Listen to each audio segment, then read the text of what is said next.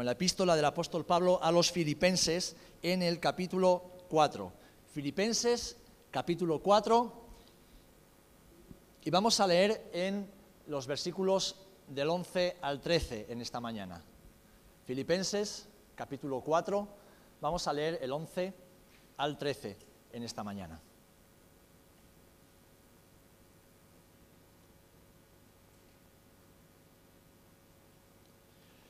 Dice así la palabra del Señor. Nos ponemos de pie, por favor.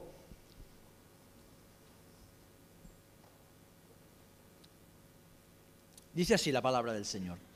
No lo digo porque tenga escasez, pues he aprendido a contentarme, cualquiera que sea mi situación.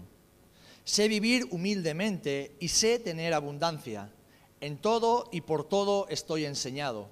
Así para estar saciado como para tener hambre así para tener abundancia como para padecer necesidad. Todo lo puedo en Cristo, que me fortalece. Señor, bendice tu palabra en nuestros corazones. Glorifícate a través de ella en nuestras vidas. Enséñanos, instruyenos para hacer tu voluntad, para la gloria de tu nombre. En el nombre de Jesús. Amén y amén. Bien, podéis tomar asiento, hermanos y hermanas. Qué pasaje tan conocido y tan curioso el que hemos leído. Bien, sabéis que el versículo 13 del capítulo 4 de Filipenses, junto con Juan 3:16, es uno de los versículos que más conocemos, que más se predican, que más compartimos y que muchas veces más nos recordamos a nosotros mismos. Todo lo puedo en Cristo que me fortalece. Pero fijaros, este pasaje o este versículo, esta frase, está reflejando de una manera muy clara cómo es el carácter del apóstol Pablo. Y además nos enseña cuál debe ser nuestra actitud como creyentes ante cualquier circunstancia de la vida.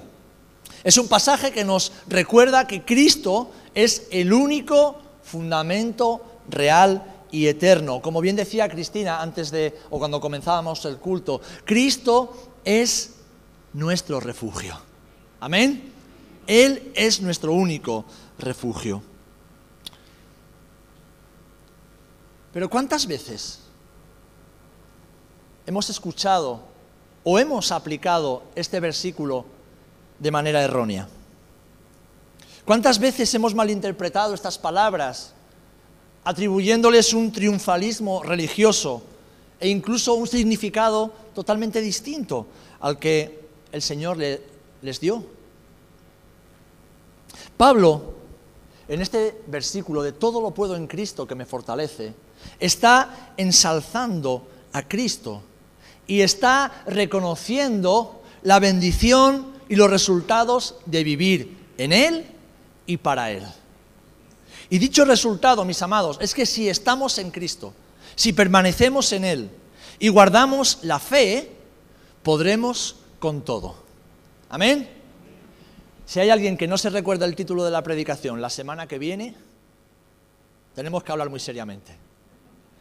Todo, todo, todo. Amén.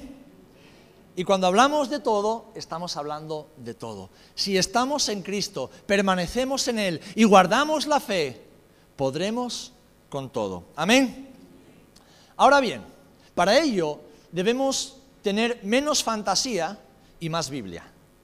Es muy importante esto, que tengamos menos fantasía en la cabeza y más Biblia en la cabeza y en el corazón. Una de las mayores tragedias que la iglesia del Señor sufre hoy día es el escaso celo por la palabra del Señor.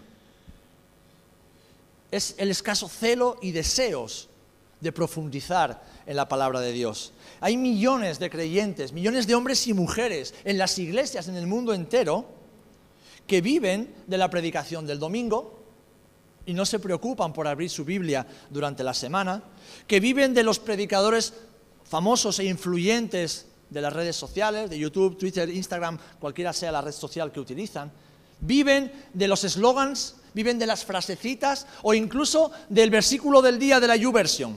¿eh? Y después lo comparten en sus redes sociales para hacer ver al mundo que han leído la Biblia ese día. Hay millones de creyentes así en el mundo. Son consumidores de contenido. Consumen lo que tienen en sus redes, en sus plataformas digitales, donde se ofrecen series acerca de la Biblia que, en el mejor de los casos, contienen no demasiados errores. Esa es nuestra realidad. Y fijaros, las películas de Hollywood y la tradición religiosa tampoco ayudan, porque han distorsionado los eventos, han distorsionado el carácter y han distorsionado el mensaje de la palabra del Señor y de lo que Dios quiere decir a la humanidad. Sabéis, hermanos, como consecuencia de esto, se ha creado una fantasía religiosa evangélica en la mente de millones de creyentes en todo el mundo. Personas que viven una fe más fantástica que bíblica, una fe irreal. Y esta fe los condena a una vida mediocre, sin fruto y gobernada por los deseos de la carne. Una fe que no está basada en la escritura y lo que el Señor dice en ella. Una vida sin el poder del Espíritu Santo y por lo tanto una vida, podríamos decir, de mentira. Una vida irreal. Jesús dijo, y lo vemos en Juan 5:39, escudriñad las escrituras, porque a vosotros os parece que en ellas tenéis la vida eterna, y ellas son las que dan testimonio de mí. Escudriñar significa literalmente examinar algo con mucha atención, tratando de averiguar las interioridades o los detalles menos manifiestos. Es decir, no leer pasando por encima, no leer, no estudiar superficialmente, sino detenernos y escarbar y profundizar. ¿Alguna vez han visto ese programa de la fiebre del oro? Hay unos mineros rudos en, Alaska, ¿eh? con unas barbas bien largas, llenos de ropa, sucios siempre de barro. La cantidad de toneladas y toneladas de tierra que remueven para extraer un poquito de oro. Se pasan temporadas enteras removiendo toneladas, toneladas de tierra, excavando hasta el lecho de roca para extraer unos pocos kilos de oro. Hermanos y hermanas, lo más precioso de la vida no está en la superficie. Lo más hermoso no está en la superficie. Lo más hermoso de ti no está en tu ropa, no está en tu maquillaje, en tu, en tu pelo, o en tu corte de pelo, o en cómo llevas la barba. O en no, no, no, no. Lo más hermoso de, de ti está dentro de ti. Porque la Biblia nos enseña que este cuerpo se va desgastando, pero es el hombre interior el que se renueva de día en día. Ahora, ¿por qué entonces le ponemos tanto empeño a cuidarlo de fuera y tan poquito en cuidarlo de dentro. ¿O me pasa solo a mí? Escudriñar las escrituras es profundizar, prestar atención, investigar con devoción, tal y como lo hacían los hermanos de Berea. Había un grupo de hermanos en Berea, lo vemos en Hechos 17:11, los cuales dice que recibieron la palabra con toda solicitud escudriñando cada día las escrituras para ver si estas cosas eran así. ¿Qué escrituras? Ellos tenían el Antiguo Testamento, ellos tenían la Torá junto con los profetas, es decir, el Tanaj. Y venían unos judíos venidos de Jerusalén y de Judea, predicando acerca de la venida del Mesías, de la vida, muerte y resurrección del Mesías. ¿Y qué hacían ellos? Iban a la Biblia, es decir, al Antiguo Testamento, y veían que aquello que estos hombres le decían estaba de acuerdo con lo que decía la Escritura. No se dejaban engañar, no se creían cualquier cosa, eran diligentes, porque sabían que en ello les iba la vida, mis amados hermanos. Jesús le dijo a los judíos que habían creído en él en Juan 8, 31 y 32. Dice que si vosotros permaneciereis en mi palabra, seréis verdaderamente mis discípulos y conoceréis la verdad y la verdad os hará libres. La palabra de Dios es la verdad y quien conoce esa verdad es libertado por ella. ¿Libres de qué? Pues del pecado, libres de la condenación eterna, libres del temor, de las mentiras y de todo aquello que nos esclaviza. Hermanos, hermanas, lo hablábamos la semana pasada, Vivimos un momento donde estamos constantemente bombardeados por información, información de todo tipo y la mayor parte de esa información negativa, información manipulada, información sesgada, información con una intención.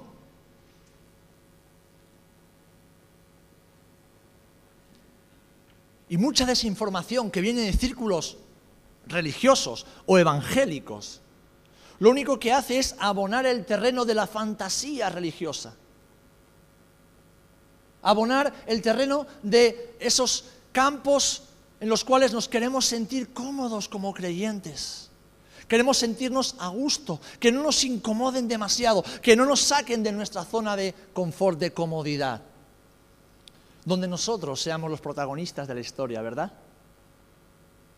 Y versículos como el todo lo puedo en Cristo que me fortalece ha sido muy mal interpretado y erróneamente usado en este terreno. Debemos dejar a un lado todo aquello que sabemos que no es palabra de Dios y volvernos a la verdad. ¿Por qué? Porque la verdad es la que nos permite ver la realidad, nuestra realidad, la realidad que nos rodea, conforme a cómo Dios la ve nos permite verla a través de los ojos de Dios. ¿Saben por qué muchas personas escuchan el Evangelio durante años y no se arrepienten de sus pecados? Están escuchando la verdad. La están escuchando todo el tiempo. Pero no se convierten de sus pecados, no se arrepienten. ¿Por qué? Porque no se ven pecadores. Es decir, porque no están conociendo esa verdad en lo íntimo. No la están creyendo y por lo tanto no produce ningún efecto en sus vidas. No están viéndose a sí mismos como Dios los ve hermanos, cuando yo me miro al espejo de la palabra, yo me miro delante del Señor, yo sé que soy un hijo de Dios, yo sé que Él me ha santificado con su sangre, yo sé que Él me ha purificado, yo sé que mi nombre está escrito ahora en el libro de la vida, pero hermanos, hermanas, me veo tan pecador y tan imperfecto. ¿Por qué? Porque me comparo con Él, que es perfecto, que es santo.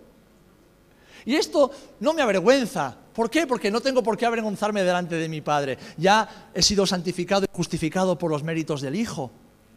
Pero me hace ver la realidad de lo que soy y cómo soy.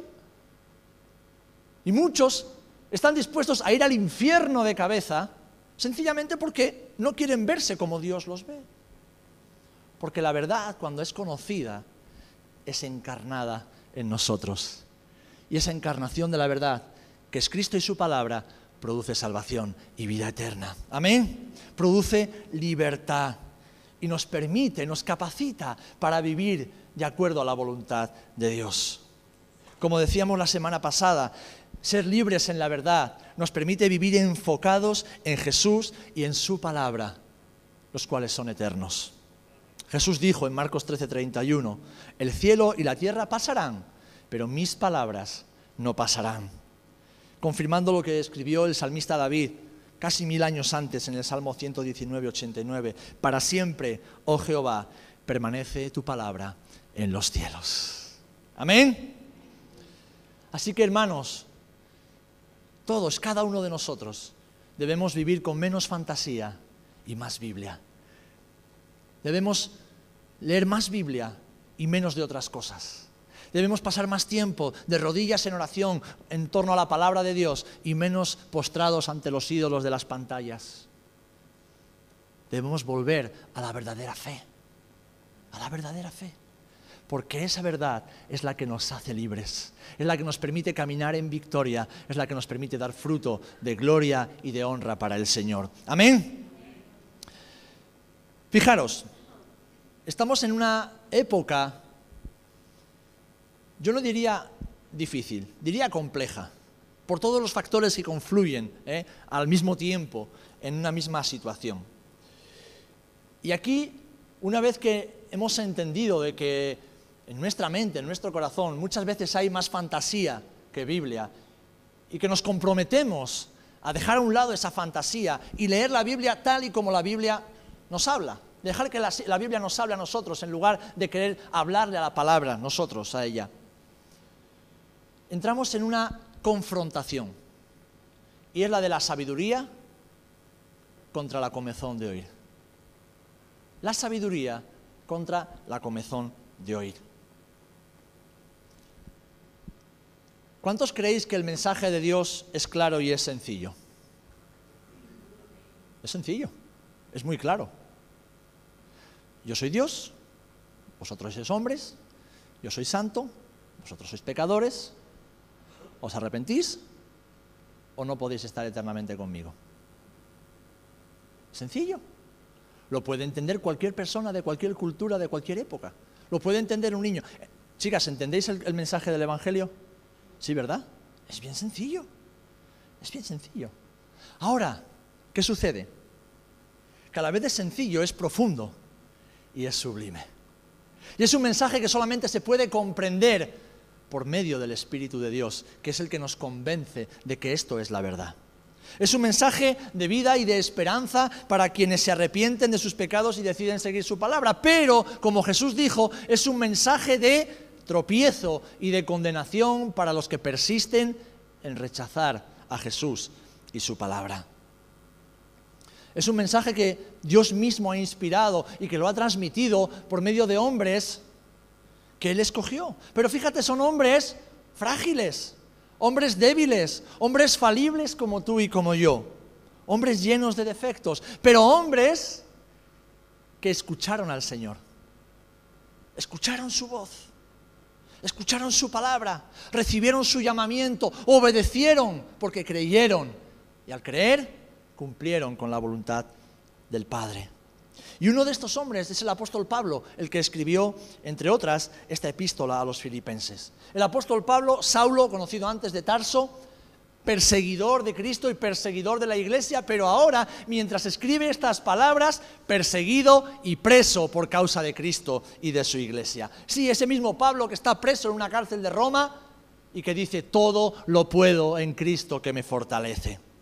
Es muy probable que el apóstol escribiera esta carta ya en la última etapa de su vida, desde la prisión, como digo, de la capital del imperio que era Roma, en torno al año 60 más o menos después de Cristo.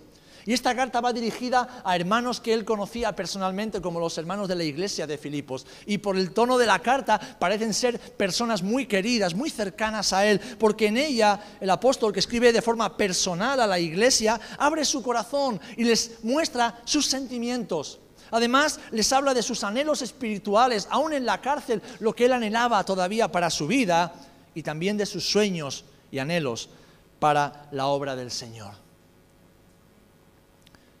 A través de sus palabras, el apóstol Pablo está aconsejando, y lo único que pretende, inspirado por el Espíritu Santo, es instar a los creyentes, impulsarlos a desarrollar una vida madura y una vida espiritual, teniendo a Jesús, como ejemplo, pero también como objetivo. Teniendo a Jesús como ese ejemplo de vida y también como el objetivo a alcanzar. De hecho, en pasajes como eh, Filipenses 2 del 5 al 11, lo vamos a leer ahora, el apóstol destaca la suprema obediencia de Cristo como un ejemplo para nuestra vida como creyentes.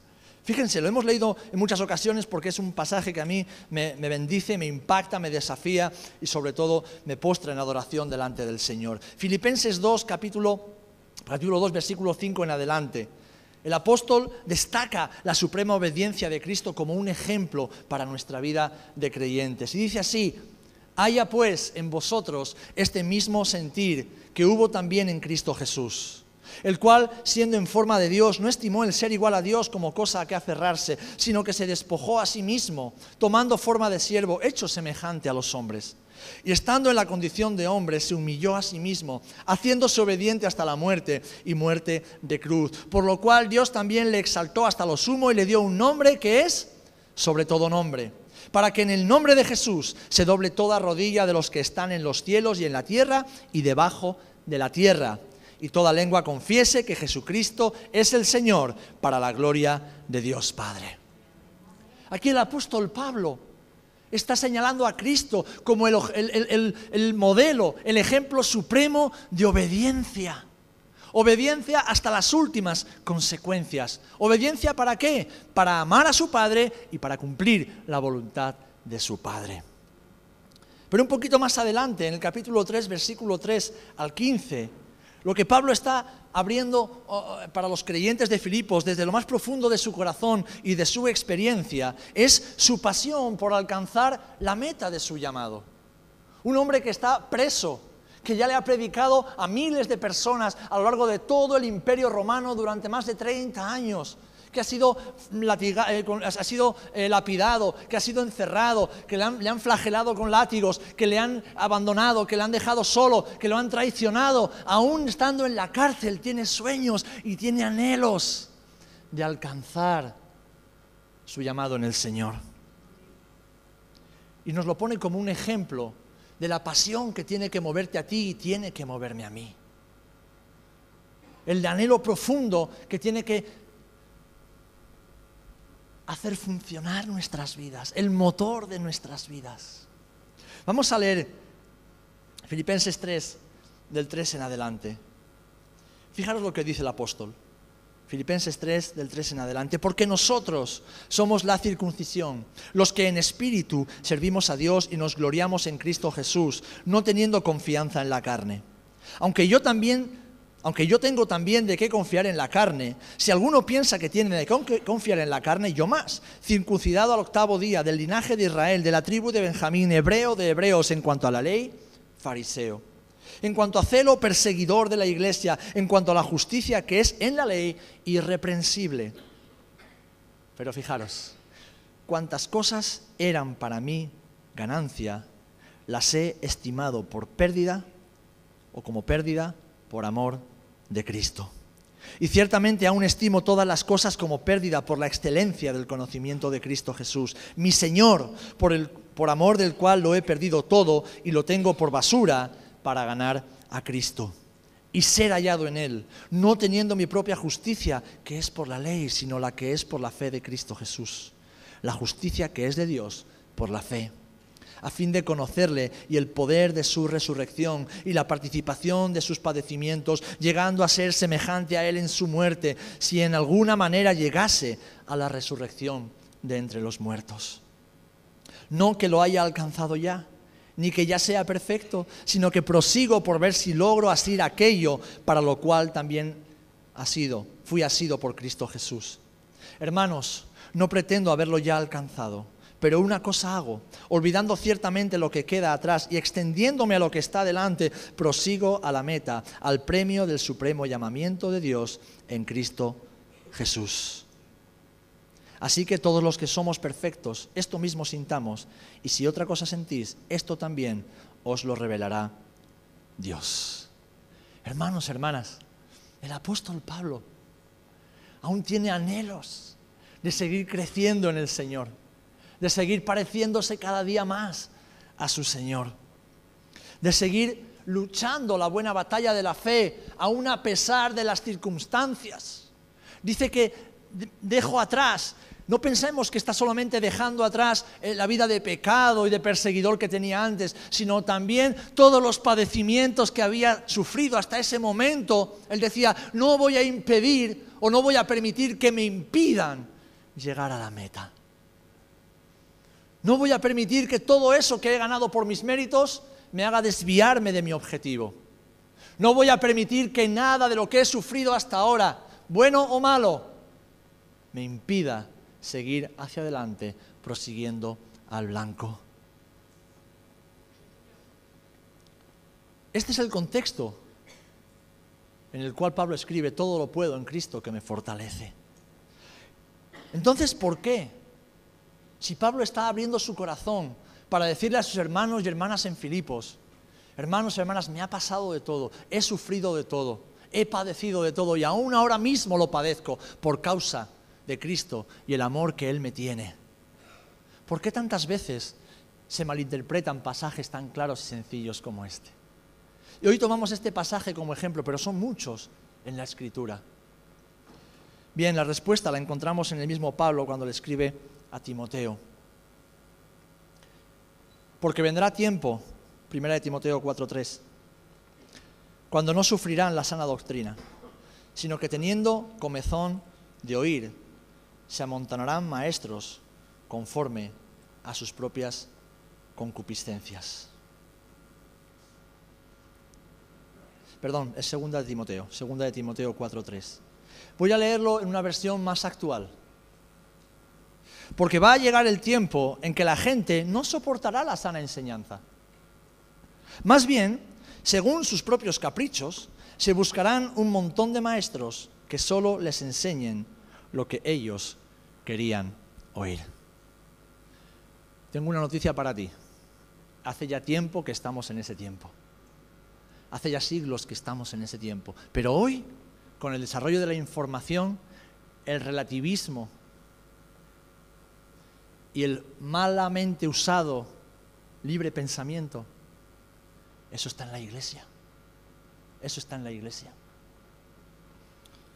Hace poco leí algo interesante y muy cierto, y he estado indagando para ver quién lo dijo, y fue un profesor de teología y bioeticista eh, argentino, Gabriel Ballerini, que dijo esto, vivimos ante una generación de gente emocionalmente débil, donde todo debe ser suavizado, porque todo, el todo, es ofensivo, incluida la verdad.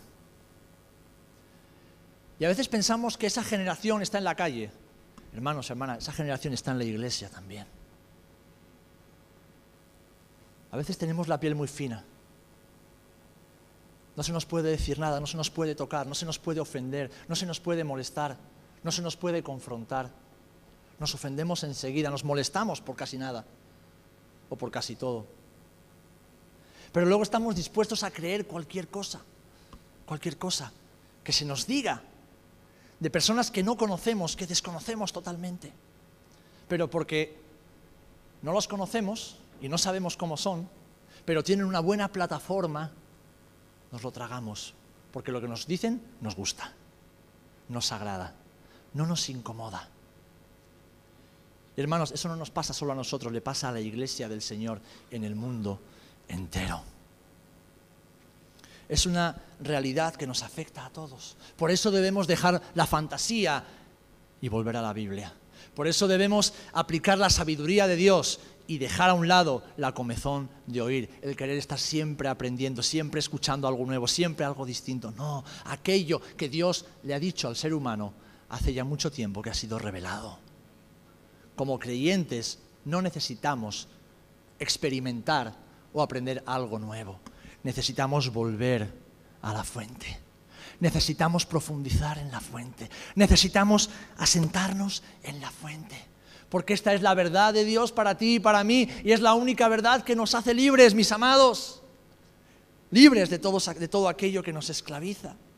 Ahora, ¿por qué? ¿Por qué esto le pasa a la iglesia? ¿Por qué esto le pasa a la iglesia en el mundo entero? Bueno, en primer lugar porque como estamos diciendo hay mucho desconocimiento de la palabra y hay un gran deseo de escuchar solo aquello que nos agrada. En segundo lugar porque cada vez las generaciones son más superficiales y cada vez nos fiamos más de las apariencias y no profundizamos porque cuando profundizamos tenemos que escarbar también en nosotros mismos. Cuanto más profundizamos en Dios, más estamos siendo desafiados en lo más profundo e íntimo de nuestro ser. Y entonces empezamos a descubrir las zonas oscuras que nos gustaría que no estuvieran ahí y que no queremos que nadie toque, ni siquiera el Señor. Pero hermanos y hermanas, el otro día os compartía, para vivir enfocados en Dios, para vivir enfocados en Jesús y en su palabra, alcanzar la voluntad de Dios, cumplirla en esta generación, tenemos que estar dispuestos y dispuestas a pagar un precio. No podemos vivir como los demás, no podemos pensar como los demás, no podemos sentir y actuar como los demás. Tenemos que seguir la línea que Jesús nos marca y esa línea es su palabra. Sí, es un camino angosto, es un camino estrecho, no es un camino cómodo, pero es el único camino que nos lleva a cumplir su voluntad en la tierra y a entrar por la puerta estrecha.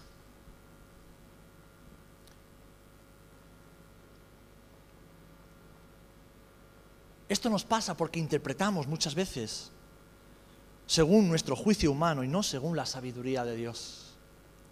De hecho, el sabio Salomón nos lo advierte y nos instruye en cuanto a esto en, Proverbios 28, 26. Dice, el que confía en su propio corazón es un necio, mas el que camina en sabiduría será librado. Y añade en el Proverbios 16, el entendido en la palabra hallará el bien, y el que confía en Jehová es bienaventurado. Hermanos, hermanas, debemos ser hombres y mujeres entendidos en la palabra. No estoy hablando de teólogos que lo saben todo, no, no, no. Estoy hablando de hombres y mujeres que conocen, que conocen la palabra del Señor, que la aman, que la meditan, que la estudian, que profundizan en ella y cuando tienen una duda buscan a maestros fiables para resolver esas dudas.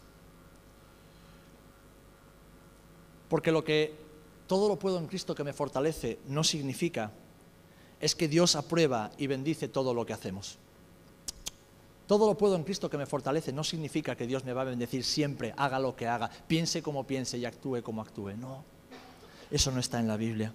Tampoco significa que somos capaces de hacer cualquier cosa.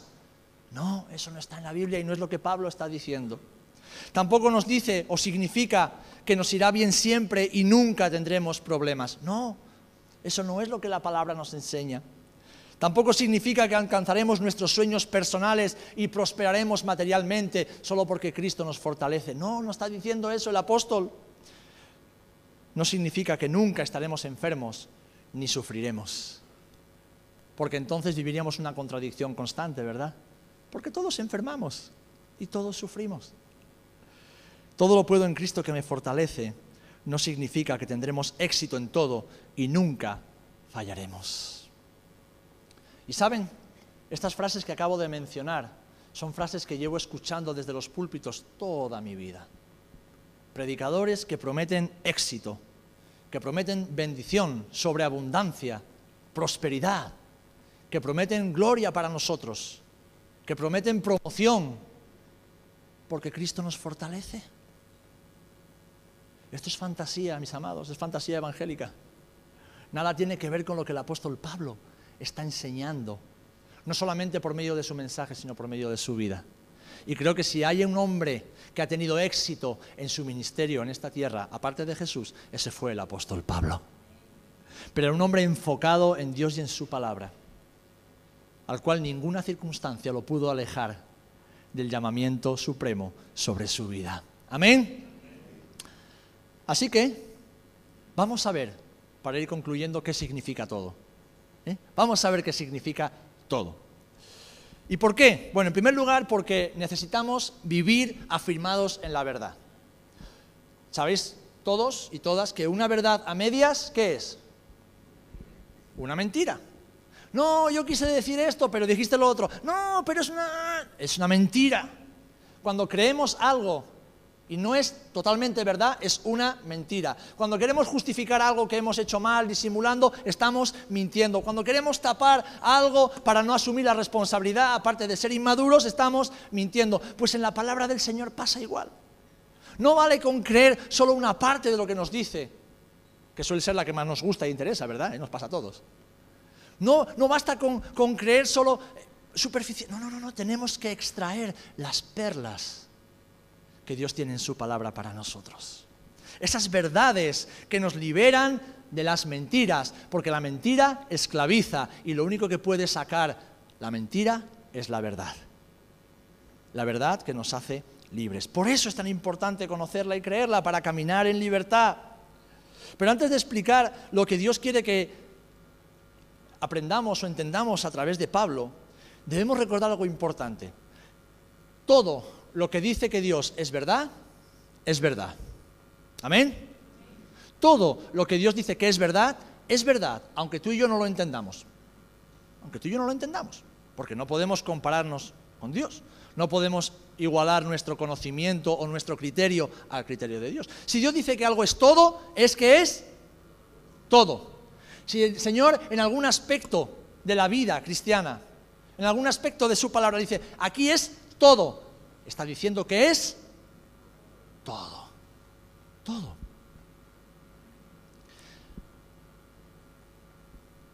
Pablo está en la cárcel. Y él lo que está diciendo, no lo está diciendo como bien aclara porque tenga escasez, que seguramente la estaba teniendo en ese momento de su vida. Él está hablando, como hemos visto, para animar a sus hermanos a perseverar en el llamado al Señor y también para agradecerles su generosidad y sus cuidados. Y es en este contexto, desde una mazmorra de la cárcel de Roma del año 60 aproximadamente después de Cristo, que Pablo está escribiendo a sus hermanos, todo lo puedo en Cristo que me fortalece. Y lo está haciendo seguramente con muchas cicatrices en su cuerpo. Lo está haciendo seguramente con el físico ya muy desgastado por los años y por los padecimientos. Porque como hemos leído antes de llegar a todo lo puedo en Cristo que me fortalece, el apóstol Pablo que dice, he aprendido a tener mucho y estar contento, he aprendido a tener poco y estar contento. He aprendido a tener abundancia y estar bien, he aprendido a vivir con escasez y estar feliz. He aprendido a comer mucho y he aprendido a pasar hambre y en ambos casos estoy feliz. He aprendido a caminar bien acompañado por mis amigos y a veces a verme solo delante de mis enemigos. Y aún así estoy feliz. ¿Por qué? Porque Cristo es quien me fortalece. Qué distinto de lo que se predica muchas veces, ¿verdad? Qué distinto. Es decir, lo que Pablo está queriendo transmitirnos, y por medio de Pablo el Señor, es que sean cuales sean las circunstancias que nos acontezcan en la vida, Cristo nos da la fuerza para soportarlas y para superarlas. Amén. Lo voy a repetir. Sean cuales sean las circunstancias que atravesamos en nuestra vida, Cristo, como bien decía Cristina antes, que es nuestro refugio, Cristo nos fortalece para soportarlas y para superarlas. Piensa en aquello que más daño te puede hacer en este momento, tal vez perder a tu esposo, a tu esposa, perder a tus hijos, perder a tus padres, perder, yo qué sé lo que puedes perder en la vida, una enfermedad, una invalidez. Piensa en cualquier desastre que pueda acontecer en tu vida. Déjame decirte que si estás en Cristo, permaneces en Él y eres fiel a su palabra, podrás con ello y lo superarás. Pase lo que pase. Se desencadena una guerra y lo perdemos todo. Podremos con ello, porque Cristo es quien nos fortalece. Nos traicionan, nos abandonan, nos dan la espalda y nos quedamos desnudos y desprotegidos delante del mundo. Podremos con ello, porque Cristo es quien nos fortalece. Perdemos el trabajo y nos quedamos con deudas que no sabemos cómo pagar. Podremos con ello, porque Cristo es quien nos fortalece. Si permanecemos en Él, si permanecemos en Él, si vivimos enfocados en Él, como estaba Pablo en la cárcel de Roma. Es Cristo quien le da fuerzas para vivir igual de contento, sea cual sea su situación. ¿Por qué? Porque hermanos y hermanas, Cristo es nuestra fuerza y Cristo es nuestra satisfacción. Si, tienes en tu vida algo que produce satisfacción que no sea Cristo, porque Dios nos bendice, como decía antes, con muchas cosas, con personas, pero nuestra mayor satisfacción, nuestra única satisfacción verdadera y plena debe ser Cristo, si es que Él es todo para nosotros. Así que hermanos y hermanas, como lo era para Pablo, lo debe ser para ti y para mí también. Y fíjense, en ningún momento vemos a Pablo quejarse. Un hombre que rondaría ya los sesenta y pico años. Un hombre que había entregado los últimos 30 años de su vida por la causa del Evangelio. Un hombre que había renunciado a todo, como hemos leído en el capítulo 3 y en el capítulo 2. Por, todo lo había renunciado, lo había perdido todo por causa de Cristo. Su fama, su reputación, tal vez su familia, sus amigos su comodidad, su estabilidad, lo había perdido todo por causa de Cristo. Y le habían apedreado, lo habían traicionado, lo habían golpeado, lo habían humillado, lo habían lapidado, lo habían encerrado varias veces, lo habían juzgado injustamente y en ningún momento vemos a este hombre quejarse ni lamentarse, sino decir, todo lo puedo en Cristo que me fortalece. Así que la próxima vez que te venga la gran tentación de quejarte por algo, de quejarte por lo que no tienes, por lo que te dicen, por lo que te hacen, por lo que te gustaría alcanzar, acuérdate de Pablo. Acuérdate de Pablo. Acuérdate de Pablo. ¿Saben por qué nos quejamos tanto? Porque tenemos mucha fantasía y muy poca Biblia si tuviésemos la palabra de Dios morando en nuestros corazones, jamás nos quejaríamos. Porque sabemos que el Señor está con nosotros. Y si el Señor está con nosotros, es más que suficiente. Es más que suficiente, mis amados. Todo lo demás es fantasía. Todo lo demás es efímero, es humo. Es humo. Aunque yo te quiera, tú no necesitas que yo te quiera. Aunque tú me quieras, yo no necesito que tú me quieras. Lo único que necesitamos es saber que Cristo nos ama. Y eso es más que suficiente. Porque con ese amor también llega el amor que tú tienes por mí y el amor que yo tengo por ti. Porque el amor de Cristo se ha derramado en nuestros corazones por medio del Espíritu Santo y ese amor se comparte, ese amor se imparte, ese amor se vive. Así que quiero terminar diciéndote lo que sí puedes hacer en Cristo que te fortalece. Amén. ¿Estás conmigo? Bueno, pues en primer lugar, tienes cada vez que saber que si Dios está contigo, puedes conocer y hacer su voluntad. Amén. Una voluntad que es buena, es agradable y es perfecta para su vida. Si Dios está contigo, puedes conocer y hacer su voluntad. Si Dios está contigo, puedes vivir en santidad y vivir consagrada y consagrado para Él. Sí puedes hacer esto. Si Dios está contigo y Cristo te fortalece, puedes perdonar, puedes avanzar y puedes vivir sin temor ni ansiedad alguna. Porque es Cristo quien te fortalece. Puedes alcanzar las metas y propósitos que Dios ha dispuesto para ti. Porque Dios tiene un plan para tu vida y no le interesa que alcances otros planes, sino aquel que Él tiene para ti, que es perfecto. Y además es agradable para tu alma. Si Dios está contigo y Cristo te fortalece, puedes aprovechar bien el tiempo, aunque vivamos días malos. Esto sí podemos hacerlo, mis amados. Puedes vencer a tus mayores gigantes, claro que puedes. ¿Por qué? Porque es Cristo el que va contigo, el que pelea tus batallas y quien te fortalece en medio de la batalla. Puedes amar a quienes te hacen daño. Esto sí puedes hacerlo.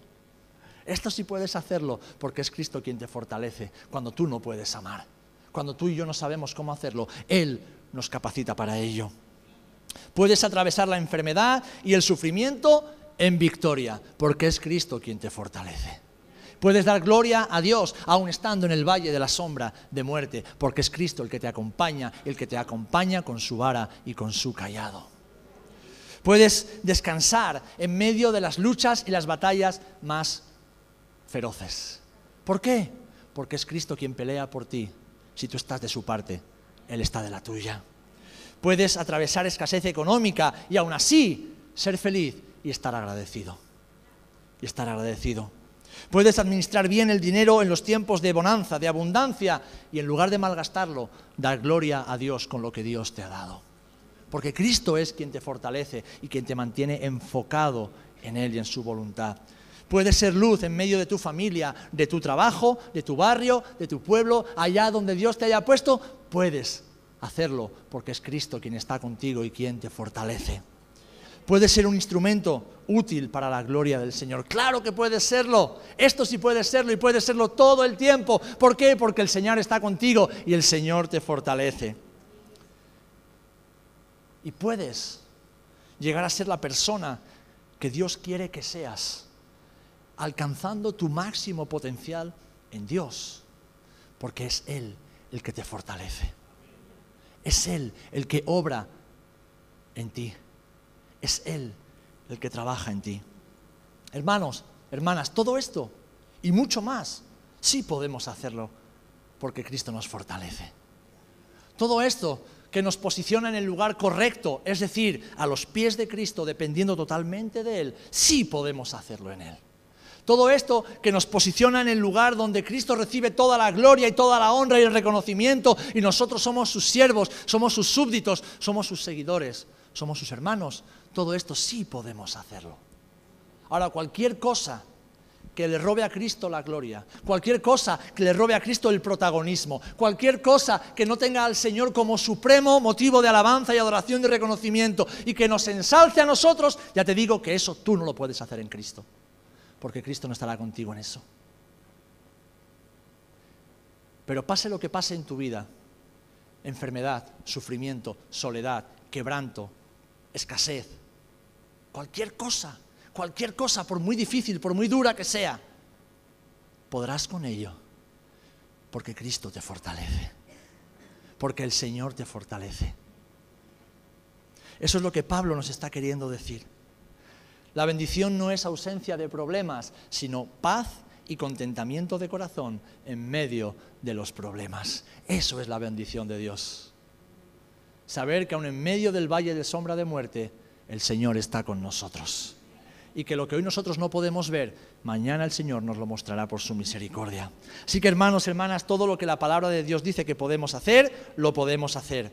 Por eso es tan importante conocer lo que la Biblia dice y también lo que no dice, para saber cuál es el plan de Dios para cada uno, para saber en qué terreno nos movemos, para saber hacia dónde el Señor nos quiere llevar. Y lo más importante de todo, mis amados, es que pase lo que pase, pase lo que pase, y quédate con esto, quédate con esto, pase lo que pase. El Señor Jesucristo, nuestro Señor y Salvador, estará siempre con nosotros estará siempre con nosotros. Dice Hebreos 13, 5, 6 y 8. Sean vuestras costumbres sin avaricia, contentos con lo que tenéis ahora, porque Él dijo, no te desampararé ni te dejaré. De manera, de manera que podemos decir confiadamente, el Señor es mi ayudador, no temeré lo que me pueda hacer el hombre. Versículo 8, Jesucristo es el mismo ayer y hoy y por los siglos. Hermanos, hermanas, el único triunfalismo que hay en nuestra historia es el de que Cristo ya ha triunfado. Él ya ha vencido y nosotros venceremos con Él. El único triunfalismo que hay es que esta vida no es la tierra prometida, sino que nuestra victoria está en la Nueva Jerusalén. Está allá con el Señor. Pero Él que es un Dios bueno, un Dios fiel, ha prometido estar con nosotros cada día y en cada momento hasta que llegue la hora. Y eso, mis amados, el saber que su presencia nos acompaña es más que suficiente.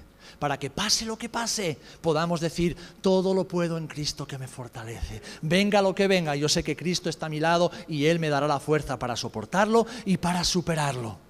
No porque yo sea fuerte, no porque yo soy débil, no porque yo sea sabio, no porque yo soy necio, no porque yo pueda, no porque yo no puedo, sino porque Él puede, porque Él es fuerte, porque Él es sabio, porque Él es omnipotente. Y nuestras vidas están escondidas con Jesucristo en nuestro Padre Celestial. Así que hermanos, hermanas, todo, todo es todo, ni más ni menos, todo es todo todo aquello que Dios ha dicho y que se cumplirá. Todo aquello que el Señor ha dicho que podemos hacer y que si confiamos en Él podremos hacerlo, teniéndolo a Él como cabeza, como Señor y Cristo, como soberano, como aquel que empieza y termina todas las cosas. Los hijos de Dios tenemos su favor y si vivimos en Él, mis amados, podremos con todo, con todo lo que la palabra nos enseña, ni más ni menos. Abandonemos la fantasía y abracemos la palabra de Dios. Desechemos el comezón de hoy en nuestras vidas y abracemos la sabiduría de Dios. Y después, conociendo lo que Dios tiene para nosotros, digamos, Señor, todo, todo, todo, todo lo que tú tienes para mí, todo lo que tú sabes que yo puedo, todo lo que tú quieres que yo haga, todo. Y como Pablo, si hay que estar solo, estaremos solos. Si hay que pasar por el aguijón de la carne, pasaremos por el aguijón de la carne. Si hay que pasar por las prisiones y las cárceles, pasaremos por ellas. Si hay que pasar por el quebranto, pasaremos por el quebranto. Pero que en todo Cristo sea glorificado.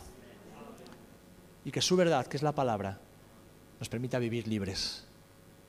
Y nunca más vivamos en temor, en ansiedad, en estrés, en inseguridad, en agonía, porque lo tenemos todo, puesto que tenemos a Cristo. Amén.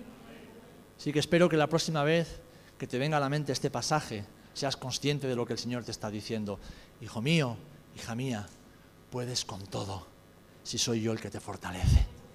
Puedes con todo y piensa en la situación que estás viviendo ahora y tal vez es una situación difícil, adversa y dices tú, ¿cómo hago con esto? Puedes con ello si permaneces en Cristo porque Cristo te da la fuerza.